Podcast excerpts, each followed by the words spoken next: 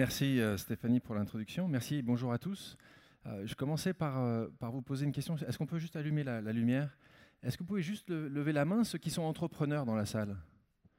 Entrepreneurs. Et ceux qui voudraient devenir ou qui pensent à devenir entrepreneurs un jour? Pas mal.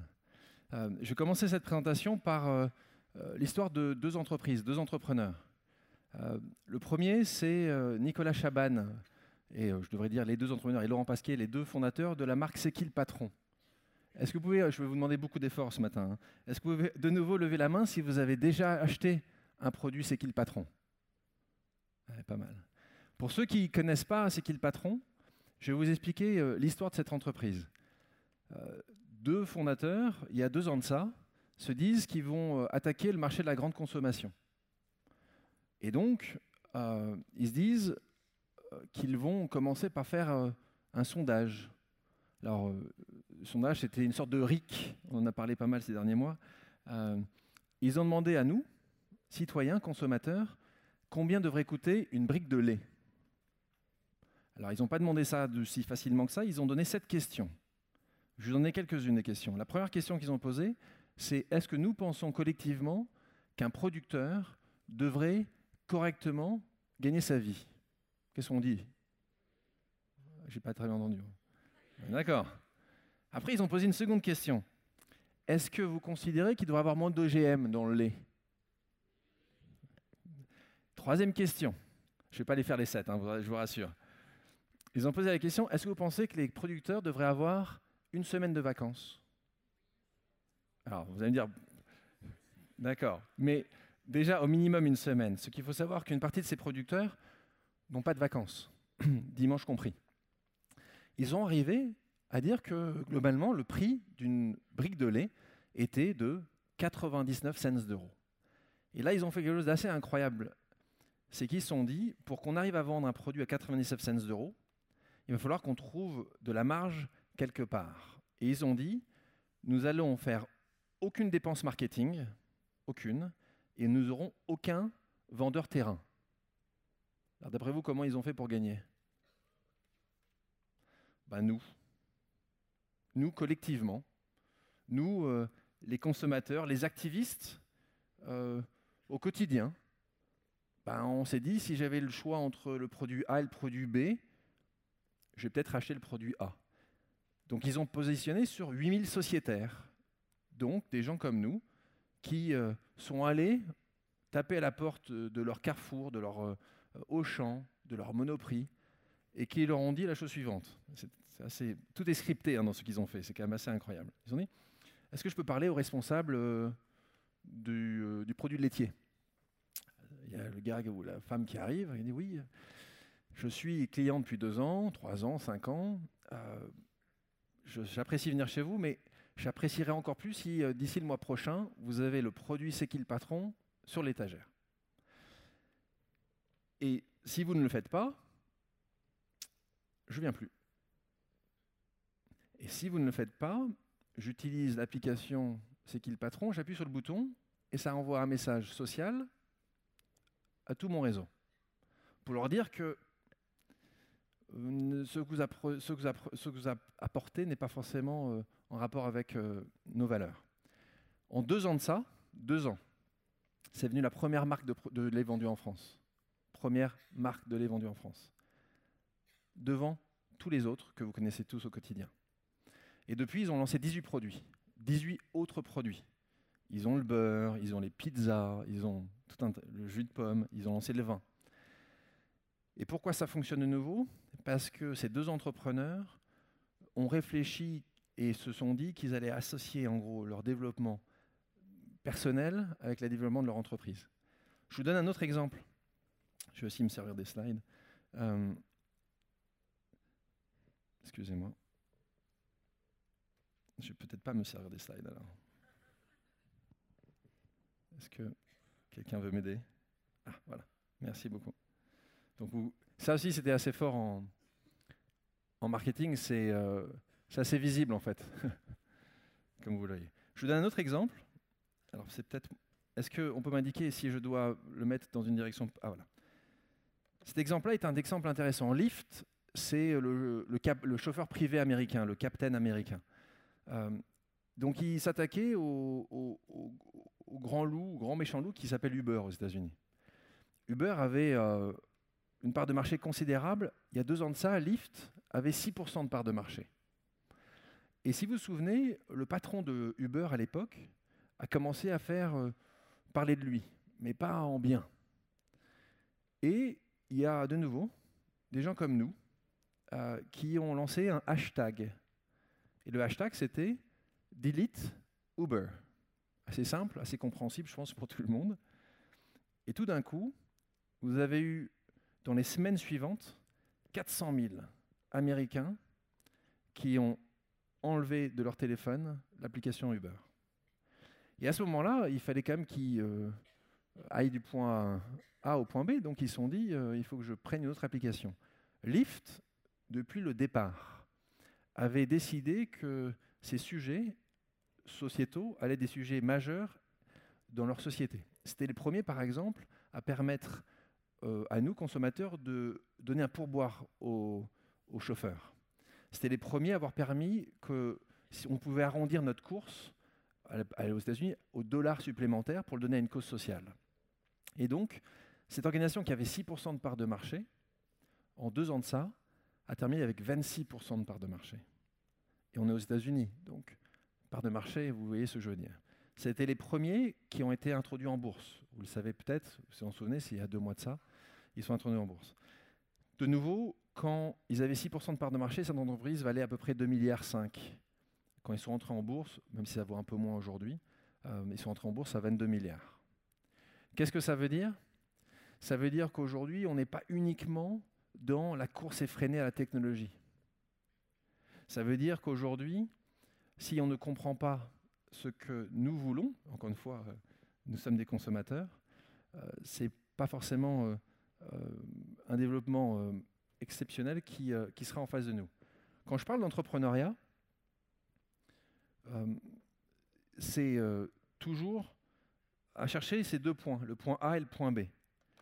Le point A, c'est le point où les gens sont. Le point B, c'est les points où les gens veulent aller. Et en tant qu'entrepreneur, on est toujours en train à la recherche des signaux faibles. Et c'est toujours ce qu'on essaie de faire. Donc on essaie toujours de voir un peu avant les autres ce qui va devenir important demain. Et euh, parfois, vous ne le savez pas forcément. Moi, quand j'ai démarré ma première entreprise, ou la deuxième, euh, ça me paraissait évident. C'est juste quelques années après que vous vous dites, tiens, c'est vrai, j'avais vu un peu avant les autres ce qui se passait. Et je vous en... Voilà, mes premières années, mes premières entreprises, quand à 20 ans, euh, je monte ma deuxième, entreprise, je vais voir à ce moment-là les gens, et je leur dis, le Minitel est mort. Qui se souvient du Minitel ici?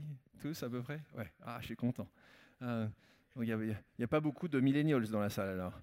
Euh, et donc, je suis allé voir les, gens en leur disant le Minitel, c'est mort. L'Internet, c'est le futur. Et je vous assure que j'avais raison. Hein. Sauf que eux, ils ne pensaient pas que j'avais raison. Eux, c'était euh, les patrons que j'allais voir. À l'époque, j'avais la barbe, les cheveux très très longs, les pantalons euh, un peu trop larges peut-être. Donc les gens n'avaient euh, pas forcément confiance. Et puis, il y a des instances de marché euh, et on arrive au moment où ça devient la réalité. Et puis quelques années après, toujours parler de ce point A à ce point B, je suis allé voir à peu près les mêmes personnes. Je m'étais coupé les cheveux entre-temps. et je leur ai dit, vous verrez, bientôt, la première chose que vous ferez le matin en vous levant, euh, non, c'est pas se brosser les dents, ce n'est pas ça. La première chose que vous ferez le matin en se levant, ce sera plus d'embrasser votre mari ou votre femme, ce sera de regarder votre téléphone portable. Et je vous assure que les gens me disaient, mais non, jamais. Jamais ça m'arrivera. Jamais j'aurai de téléphone dans ma chambre. Alors maintenant, est-ce que vous avez la gentillesse de lever la main si ce matin, la première chose que vous avez fait, c'était de regarder votre téléphone portable? Soyez honnête, soyez honnête. D'accord. Donc, euh, et c'est euh, comme ça, on ne va pas essayer de dire si c'est bien ou pas bien. C'est comme ça. Et, euh, là, j'avais monté une entreprise sur le mobile pour essayer justement de, capturer ces évolutions euh, de marché. Euh, c'est pour, ça, pour ça que quand j'ai démarré Epic, il y a 4 ans de ça, je suis parti sur les mêmes principes. quand vous développez une entreprise, quand vous créez quelque chose, il faut essayer, avant de la développer, d'essayer de comprendre les besoins de marché. Essayer de comprendre ses signaux faibles. Quand, euh, Stéphanie, tu parlais de la révolution du partage, euh, dans le livre euh, que j'ai publié, je pense sincèrement que le monde dans lequel nous sommes rentrés est un monde qui, s'il ne comprend pas l'instance ou l'importance du partage, va avoir des difficultés majeures. Et puis vous pouvez juste faire de l'incantation en disant c'est on s'en sortira pas, ou vous pouvez essayer de créer pour essayer de trouver des solutions. Et c'est ce que nous avons euh, fait chez Epic pour euh, justement essayer de comprendre ces problématiques euh, existantes. Donc c'est ces points A à ce point B. J'ai vraiment des difficultés. Vous voyez, en technologie, je ne suis pas très fort. Quand j'ai fait ce travail-là, de ce point A à ce point B, dans ce monde de la, dans ce monde justement nouveau, qui était le monde du bien social, de la philanthropie, en tout cas pour moi, quand j'ai démarré il y a quelques années de ça, j'ai commencé par euh, poser des questions aux gens. Donc j'ai fait euh, vraiment euh, un tour du monde pour aller voir les gens. Me mais comment ça se passe chez toi? Comment ça se passe chez toi?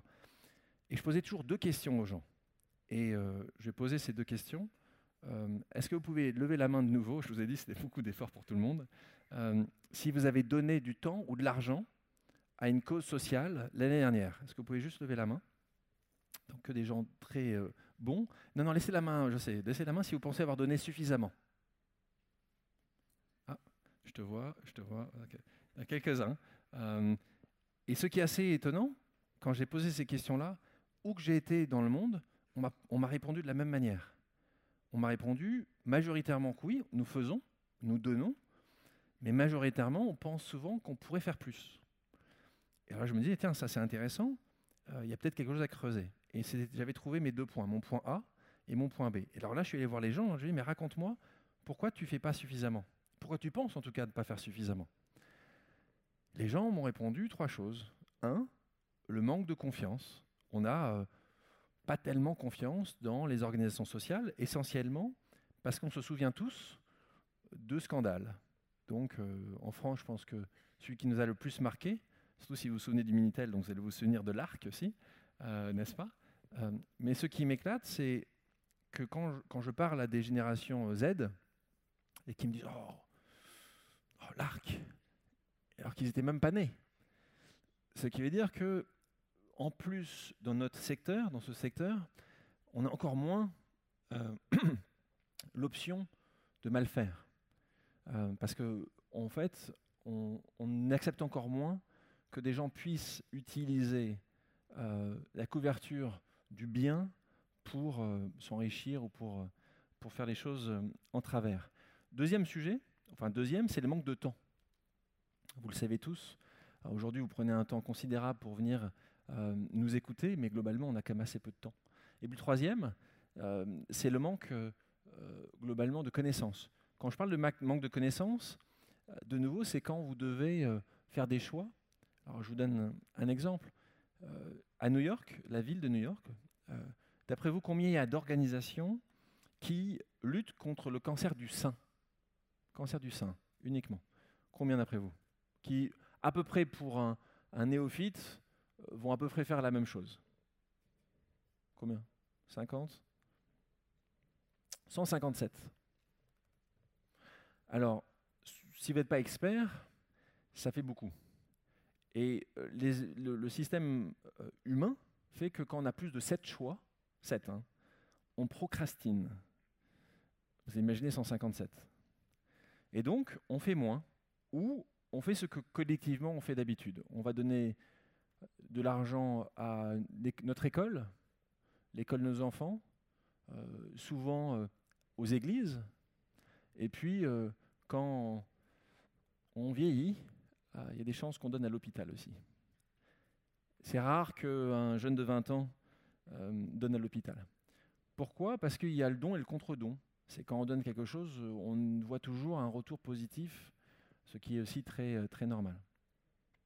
Et donc, euh, on s'est dit chez Epic que nous allions prendre ça et qu'on allait utiliser les outils que nous utilisons quand nous développons des sociétés on va utiliser de ce qu'on appelle de l'innovation ouverte, du design thinking, enfin des choses assez logiques, assez robustes, assez euh, structurantes dans ce monde de la, de la, du, bien social. Et en faisant ça, on a... J'ai encore quelques difficultés avec... Est-ce que vous pensez que c'est la pile qui ne fonctionne pas Donc, Epic, nous faisons une chose majoritairement, c'est qu'on combat euh, pour changer la trajectoire des plus démunis. C'est ça notre, notre mission. Euh, c'est vraiment essayer de faire notre maximum pour changer la trajectoire de ce qu'on appelle les malchanceux du premier jour. Euh, et ils sont nombreux.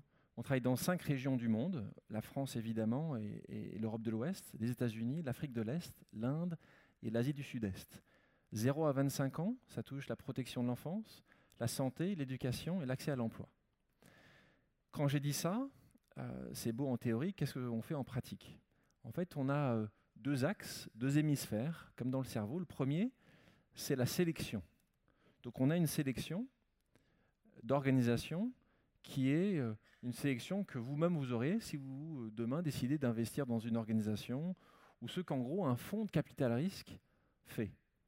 Quand on a démarré Epic, j'étais assez étonné de ne pas trouver une agence de notation. Je pense que vous connaissez tous Moody's ou Fitch, enfin, ces agences de notation, je me suis dit, ça doit bien exister. Si demain je veux donner euh, de l'argent à une organisation dans un territoire ou sur une cause, je vais trouver quelqu'un qui va pouvoir me... Et en fait, je n'ai pas trouvé ça. Et c'est pour ça qu'on a développé ce fonctionnement, qui est un fonctionnement euh, très euh, structuré et très business, qui est de cette sélection. En gros, cette sélection, elle comprend trois domaines d'analyse et, et, 45 indicateurs. C'est-à-dire que l'année dernière, dans notre parcours des organisations et à travers le monde, on a euh, eu 4000 dossiers de candidature. Ça va aussi bien des ONG que d'entreprises sociales, euh, donc de l'ESS euh, en, en, France. Et donc, on va les passer après pendant 7 mois selon une grille de sélection avec 45 critères, qui vont aussi bien être quel est l'impact, la gouvernance d'entreprise, la qualité du management. Tout ce que je vous dis là, ça vous paraît tellement évident. Et pourtant, n'est pas toujours mis en place. Pour une raison qui est parfois assez intéressante, c'est que euh, parfois les gens euh, euh, pensent, en tout cas à certaines organisations, que du moment que eux, ils savent qu'ils font et qu'ils font bien et qu'ils ont un impact important sur la vie de tout un tas de gens, mais que globalement, on doit leur faire confiance. Et que dans le monde dans lequel nous sommes, justement pour revenir à nos problématiques de départ, la confiance, elle n'est pas si facilement donnée. Donc ça, c'est la première partie. C'est une partie où globalement, on est capable, chaque année, sur les 4000 organisations, les dernières, on a sélectionné 5. Donc un, tout petit nombre. Dans le portefeuille EPIC aujourd'hui, nous avons 28 organisations. Ça, c'est ce que nous faisons en sélection. Ce qui est après à voir, c'est comment après on diffuse ça. La diffusion, elle est évidemment auprès des individus, donc euh, les gens qui sont dans la salle, qui disent ben, moi, je peux participer, je peux donner 1 euro, 10 euros, euh, mais aussi des entreprises. Le point important pour l'un et pour l'autre, c'est que nous n'avons aucun modèle économique chez Epic. Ce qui veut dire que 100% de l'argent qui est donné euh, à Epic va aux causes. Donc, euh, on le fait de telle manière que ce modèle soit pur. Pour ça, j'autofinance tous les frais de structure à 100%. C'est-à-dire que si tu donnes demain 10 euros, tu sais que tes 10 euros partira, ou partiront directement à la cause.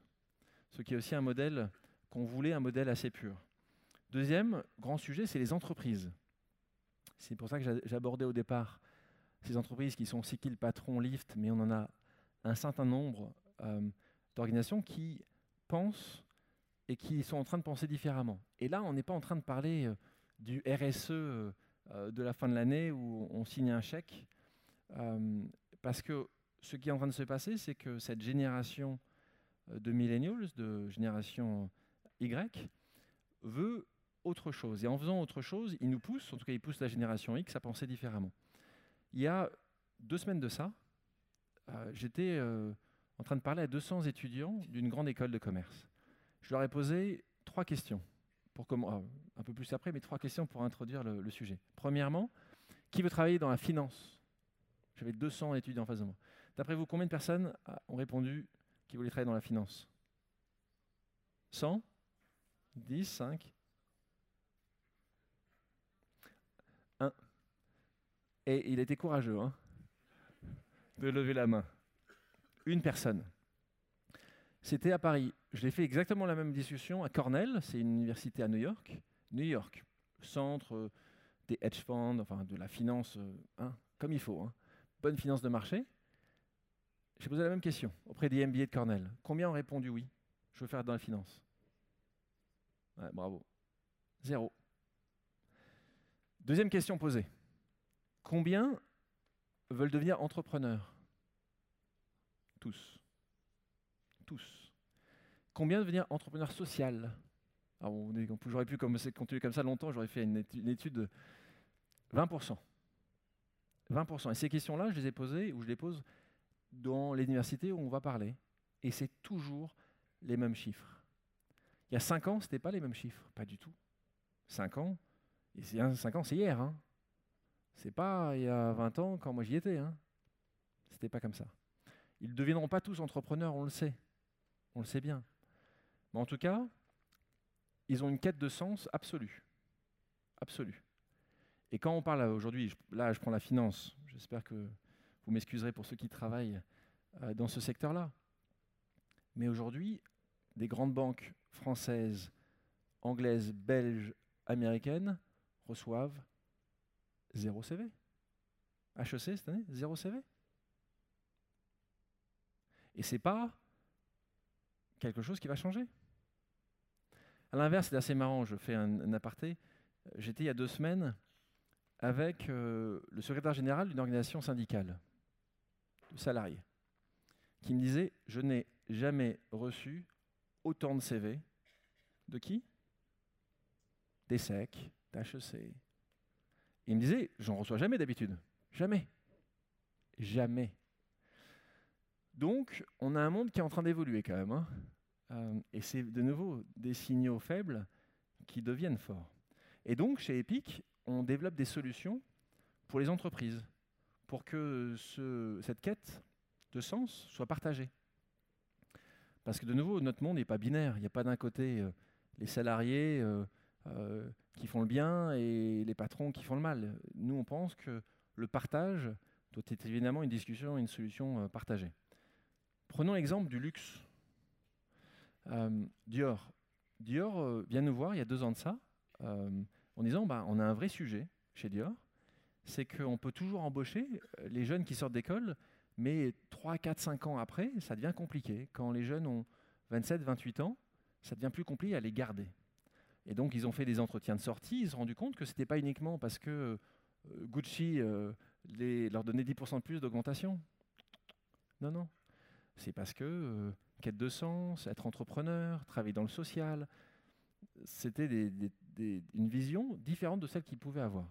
Et donc, il y a une, patron RH, patronne RH exceptionnelle là-bas qui dit de quelle manière on peut essayer de porter des solutions. Je vais, vous partager, je avec vous deux solutions qui, ont été implémentées. La première, c'était assez simple, c'était l'arrondi sur le salaire. Donc, vous connaissez certainement comment ça fonctionne. On a tous une feuille de salaire qui n'est pas, zéro, qui n'est pas à 0,0 à la fin. Euh, après la virgule. Donc, ils ont proposé à tous leurs salariés d'arrondir la feuille de salaire à la baisse. Donc, ils donnaient tous euh, quelques, centimes, d'euros par, euh, par feuille de salaire. Au bout d'un an, vous avez un quart des salariés, un quart, qui ont donné. Pourquoi ils donnent?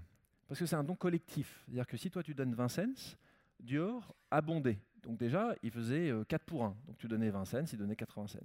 Deux, c'était un vote collectif. C'est-à-dire que ce n'est pas le grand patron qui décide de son côté ou le salarié du sien, c'est que collectivement, tout le monde va avoir la même voix, ce qui est assez rare dans les entreprises. Et donc, ça fonctionne terriblement bien. Et ce n'est pas 50 cents d'euros qui devrait être la moyenne qui donne, c'est 3,50 euros ou 3,54 euros. Comme ça fonctionne bien, Dior continue à monter euh, de nouvelles, avec nous de nouvelles solutions. Et donc le 9 septembre, ils me l'ont confirmé la semaine dernière, ils vont lancer un Epic Day. Pourquoi je le dis en anglais? Parce que ça se passe aux États-Unis et ça va être 10% de tout ce qui est vendu ce jour-là, 10% du, revenu, hein, pas des bénéfices, qui vont partir au bien social. 10%. Là, de nouveau, hein, pour tous ceux qui sont ici, qui connaissent les chiffres, ça commence à, chiffrer. Alors, euh, hier, on me disait une semaine? Non, non, non, une journée. Peut-être que Un jour, ça sera une semaine. Mais ce qui est intéressant, c'est l'impact que ça aura sur euh, leur euh, secteur. Pour les entrepreneurs qui, euh, qui, sont ici, pour ceux qui connaissent entrepreneurs, vous connaissez certainement tous Brut, ce réseau vidéo, social. cette personne, c'est Guillaume Lacroix qui est le fondateur. Nous, on a souvent eu des entrepreneurs qui sont venus nous voir en disant on aime vraiment Epic, on donnera quand on aura de l'argent. Ce qui fait sens dans l'absolu. Euh, et on allait voir en disant peut-être que tu peux faire la promesse aujourd'hui que tu donneras. Donc tu montes ta boîte ou tu diriges ta boîte, fais une promesse d'un pourcentage de tes actions. 1%, 2%, 5%. Tout ce que tu considères comme, comme pas trop euh, douloureux. Et le message que tu donneras à ce moment-là, est un message positif auprès de tes salariés, auprès de tes investisseurs, auprès de tes partenaires, auprès de ta famille. Et Guillaume a donné 1% de ses actions. Et donc on a de plus en plus d'entrepreneurs qui, euh, à travers le monde, nous rejoignent en promettant le futur. Alors vous allez me dire, évidemment, c'est plus simple de promettre le futur, mais c'est le message qui est, euh, déployé. Puis après, on est allé voir les investisseurs, les capitaux risqueurs, les, entreprises de, de private equity. Et on leur a dit, est-ce que vous pourriez faire la même chose sur vos bonus? Vous savez, sur le carry, donc euh, sur, sur, les plus-values qu'ils font sur les investissements. Et on a de plus en plus d'investisseurs qui nous ont rejoints. Euh, ça va de euh, Serena, Vintech, Brega, ID Invest, enfin des gens que, vous connaissez certainement dans ce monde du, capital risque. Et puis après, on, s'est dit, c'est bien le capital risque, mais allons voir aussi les gens dans les plus grosses entreprises de finance. Et donc, euh, on allait voir les, gros fonds, les fonds qui font un milliard ou plus. Et donc, on, je donne cet exemple, c'est un exemple assez intéressant pour comprendre les raisons qui, poussent ces gens-là parfois à nous rejoindre. Et vous allez voir, parfois, c'est vraiment euh, le monde de Darwin. Euh, et je pense que nous tous ici, on est des darwinistes. Il n'y a, pas de, a pas de mal à être darwinien. Darwinien, vous connaissez le principe. Il a expliqué que c'est les espèces qui savent s'adapter qui survivent. Alors que souvent, on pensait que c'était les, plus fortes, les plus grandes. Le meilleur exemple, c'est Nokia. Hein. Nokia, il y a 10 ans de ça, euh, on s'en souvenait. Hein. Ils avaient 53% de part de marché. Aujourd'hui, quand je dis Nokia à mes enfants, c'est une sorte de vide. Ils ne savent même pas qu'est-ce que c'est. euh, une glace ou quelque chose. Donc, euh, et eux, ils ont loupé un, virage technologique très fort. Cette entreprise s'appelle 17 Capital. 17 Capital, ils ont un milliard de sous gestion. C'est une entreprise qui est basée à Londres et à New York, et donc c'est un d'investissement. Les trois cofondateurs ont donné 1% de leur plus-value. Et quand tu vas les interviewer, quand tu dis mais pourquoi tu l'as fait, ils nous donnent quatre raisons. La première, c'est auprès de leurs employés. Ils ont 25 employés. Sur les 25 employés, ils ont tous, ils des bonus potentiels. Ils leur ont proposé à tous de signer cette promesse. Sur les 25, combien ont signé d'après vous? 25, j'adore cet optimisme. 23. Euh, la question, ce sera qu'est-ce qui va se passer les deux qui n'ont pas signé? Euh, Et je me pose la question, il faut vraiment que je le repose la prochaine fois, je vous le dirai. Euh, mais c'est important ça, parce qu'ils étaient, les 23, fiers. Ils ont quelque chose de positif, quelque chose de nouveau. On n'est pas en train de dire que euh, ce monde-là doit totalement changer. On dit juste que ce monde doit plus partager. Deuxième raison, les investisseurs. Pour ceux qui lèvent de l'argent ici, ou pour les fonds, vous le savez tous qu'il y a une histoire à raconter à celui qui est au-dessus celui qui va faire le chèque, en gros. Et qu'aujourd'hui, il y a une question ESG qui est dans les fonds. En gros, c'est euh, quelle est votre stratégie par rapport à ces sujets-là? Et aujourd'hui, c'est une question qui débute les, entretiens. Il y a 5 ans ou 10 ans, c'est uniquement quand on parlait avec un fonds souverain norvégien qu'ils allaient nous poser une question. Aujourd'hui, c'est tous les fonds. Troisième raison, les entrepreneurs. Les mecs comme lui, qui disent moi, si j'ai le choix d'avoir plusieurs investisseurs potentiels, je vais plutôt choisir celui qui va répondre à un cadre qui est un cadre que je comprends. La quatrième raison, c'est à la maison. Pour tous les gens euh, ici qui ont des enfants, vous le savez bien, quand on rentre à la maison le soir, on a normalement les questions et discussions avec nos enfants. Comment était ta journée, maman, papa? Et pour eux, au bout d'un moment, si la réponse a été uniquement j'ai réussi à lever 200 millions de dollars supplémentaires, ou j'ai fait 7% de croissance, ou j'ai ouvert une nouvelle boutique, cette génération-là aura du mal à écouter. En tout cas, elle risque de ne pas reposer la question. je voulais aussi parler de ce, cette personne qui est à droite, qui s'appelle Olivier Jaillon, La Parisienne. Alors, ce n'est pas la course La Parisienne que vous connaissez peut-être, c'est une, une, entreprise B2B d'assurance. Il y a 18 mois de ça, il vient nous voir, Olivier, avec ses équipes, en disant de quelle manière on peut essayer de redonner ce que doit être l'assurance. En tout cas, je pense que est-ce qu'il y a beaucoup de gens qui travaillent dans l'assurance ici? Aïe. Ouf. Bon, je ne sais pas si je vais changer peut-être un peu ma présentation. Euh, on va être politiquement correct, ce qui est rarement mon cas, mais je vais essayer euh, ce matin. Euh, on sait que quand on a un souci et quand on est assuré, on sait qu'il y a, que notre assureur va tenter de pas forcément. Vous voyez, hein. Et donc, non, il y a quelqu'un qui dit non, pas du tout. Ça n'arrive jamais. Et donc Olivier dit comment on arrive à faire que l'assurance redevienne ce qu'elle aurait toujours dû être? Être là pour les vrais coups durs. Et en particulier pour les gens qui en ont vraiment besoin. Et donc on commence à travailler ensemble euh, pour essayer de trouver une assurance euh, coup dur. Et donc là, on fait du, euh, de nouveau du design thinking. En gros, on est en train de réfléchir, on regarde des personas, on va interviewer les gens. Et on se rend compte, ce que vous savez parfaitement ici, que la classe moyenne française, pas que française d'ailleurs, on va dire la classe moyenne, souffre de plus en plus. Et quand on interviewe cette classe moyenne, la classe populaire, on se rend compte qu'à la fin du mois, ils ont 7 euros, 15 euros, 12 euros. Et que quand on leur parle, ils nous disent Moi, j'ai un choix à faire. Soit je prends l'abonnement Netflix, soit j'assure ma voiture. Et c'est assez dingue, hein, parce que c'est ce qui se passe. Et qu'est-ce qu'ils choisissent? Et voilà. Et donc, il y a de plus en plus de gens qui ne sont pas assurés ou qui ne vont pas assurer ces coups durs, en espérant que ça n'arrive jamais. Et donc, on a travaillé sur huit personas. Je vous donne deux ou trois.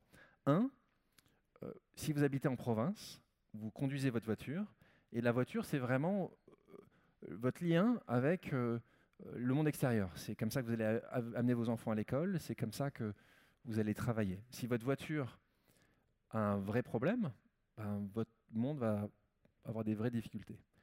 Cette assurance-là, quand on a discuté avec la Parisienne, ils ont accepté toutes ces assurances-là de faire à, marge zéro. Zéro. Donc le coût qui sera payé sera le coût que ça coûtera vraiment à l'assurance. Et cette assurance-là, elle va coûter 2 euros. 2 euros. Toutes les assurances qu'on a développées, pensées avec la Parisienne, sont entre 1 et 9 euros. Ce qui est intéressant, c'est qu'on ne va pas le proposer aux individus.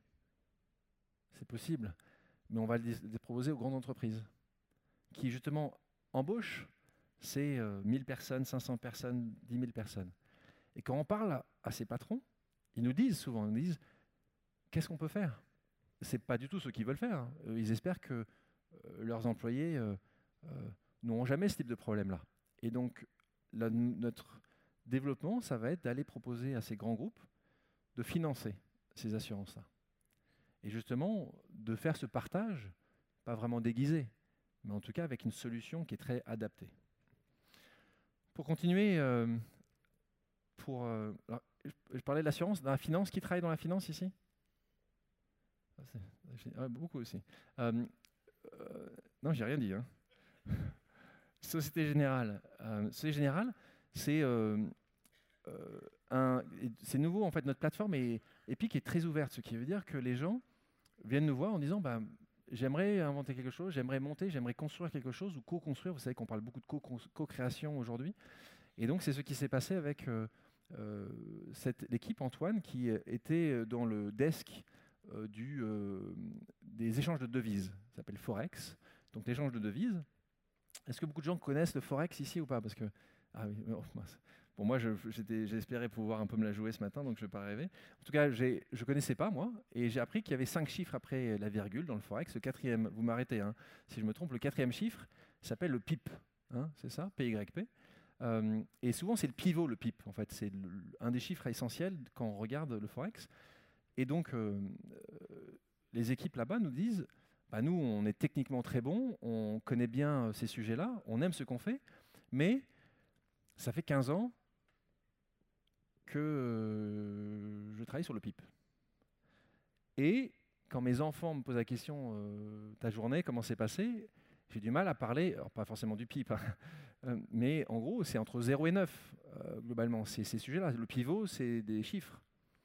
Ils nous disent comment on peut arriver à intégrer du sens dans tout ça. Ce qui est important à préciser, c'est qu'il adorait son métier. Hein.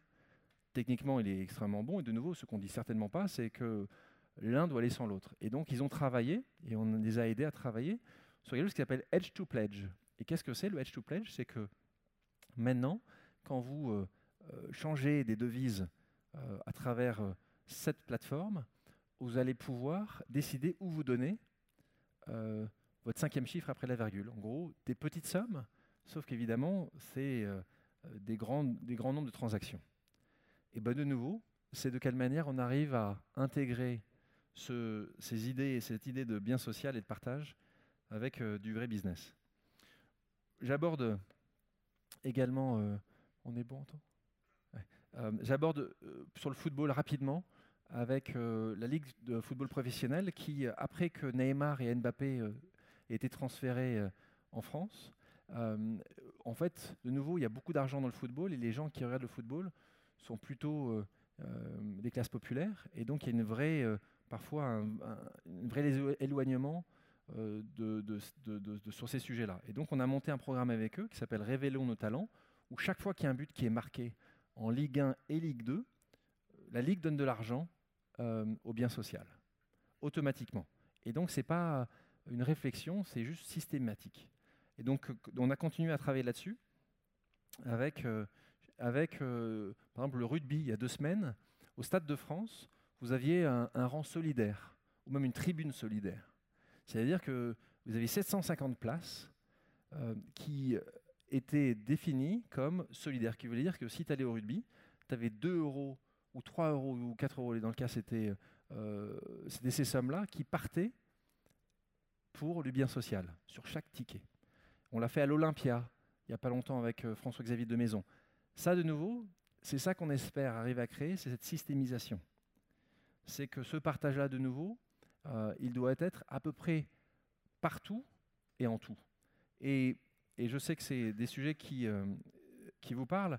Je vais terminer cette présentation avec, avec cette marque. Est-ce que vous trouvez, alors c'est une autre question, ne vous inquiétez pas, c'est la dernière question que je vous pose.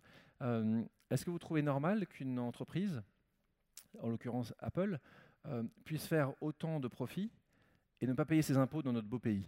Est-ce qu'une seule personne peut me dire que c'est normal? D'accord. Euh, parfois, c'est arrivé une fois, hein, quelqu'un lève la main en disant oui. D'ailleurs, c'était la même personne qui voulait faire de la finance. non, c'est vrai en plus. Alors là, on lui a donné le micro, il nous a expliqué. ça, ça, faisait sens. Hein.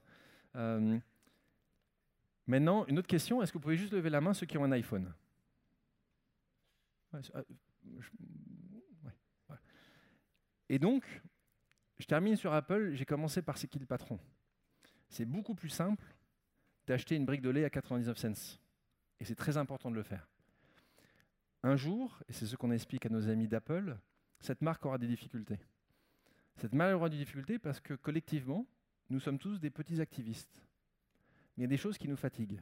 Et au bout d'un moment, quand ça nous fatigue vraiment, ben, on agit.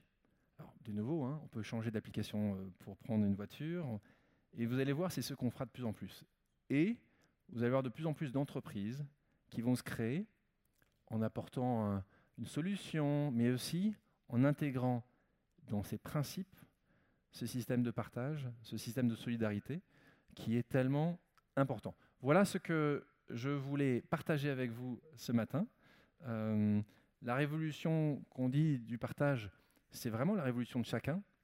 Donc, euh, je n'ai pas vraiment de call to action pour la fin, à part vous dire que euh, on a collectivement accepté pas mal de trucs qui n'étaient pas forcément acceptables parce que c'était normal. En tout cas, on ne se posait pas forcément la question. Ce qui est assez génial, c'est que cette génération qui arrive aujourd'hui se la pose beaucoup plus que nous, et en se la posant beaucoup plus que nous, nous impose à réfléchir différemment. Et donc, en effet, si euh, dans vos entreprises, euh, auprès de vous, vos, amis, euh, peuvent aussi commencer à regarder ces choses-là, et puis, Epic, c'est une plateforme ouverte, donc surtout, n'hésitez pas à nous rejoindre. Merci à tous.